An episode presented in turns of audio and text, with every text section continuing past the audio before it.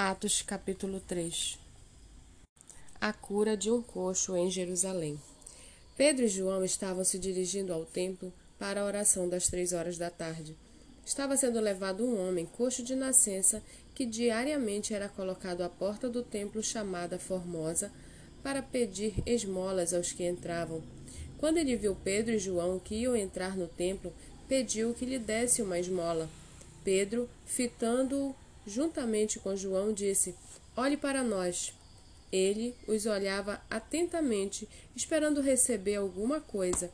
Pedro, porém, lhe disse: Não possuo nem prata nem ouro, mas o que tenho, isso lhe dou. Em nome de Jesus Cristo, o Nazareno, levante-se e ande. E pegando na mão direita do homem, ajudou-o a se levantar. Imediatamente os seus pés e tornozelos se firmaram, e dando um salto, ficou em pé. Começou a andar e entrou com eles no templo, pulando e louvando a Deus. Todo o povo viu o homem andando e louvando a Deus e reconheceram que ele era o mesmo que pedia esmolas, assentado à porta formosa do templo. E ficaram muito admirados e espantados com o que lhe tinha acontecido.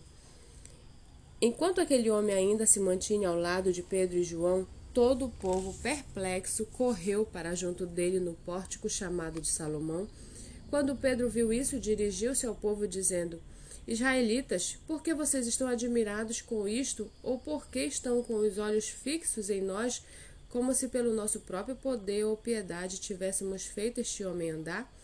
O Deus de Abraão, o Deus de Isaque, o Deus de Jacó, o Deus dos nossos pais, glorificou o seu servo Jesus a quem vocês traíram e negaram diante de Pilatos, quando este já havia decidido soltá-lo. Vocês negaram o santo e o justo e pediram que fosse solto um assassino. Vocês mataram o autor da vida, a quem Deus ressuscitou dentre os mortos, do que nós somos testemunhas.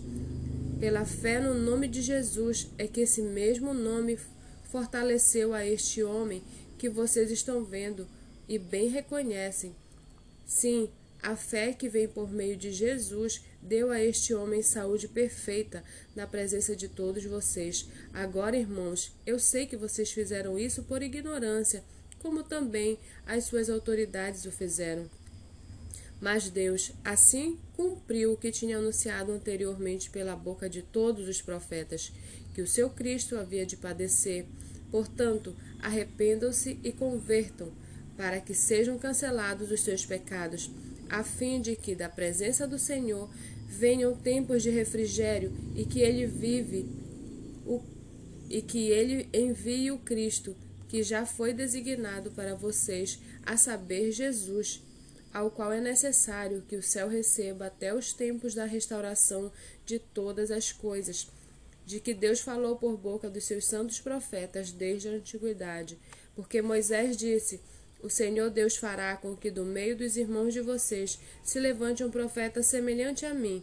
A esse vocês ouvirão em tudo o que ele lhes disser. Quem não der ouvidos a esse profeta será exterminado do meio do povo.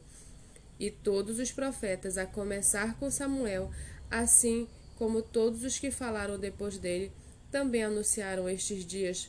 Vocês são os filhos dos profetas e da aliança que Deus estabeleceu com os pais de vocês, dizendo a Abraão: na sua descendência serão abençoados todas as nações da terra.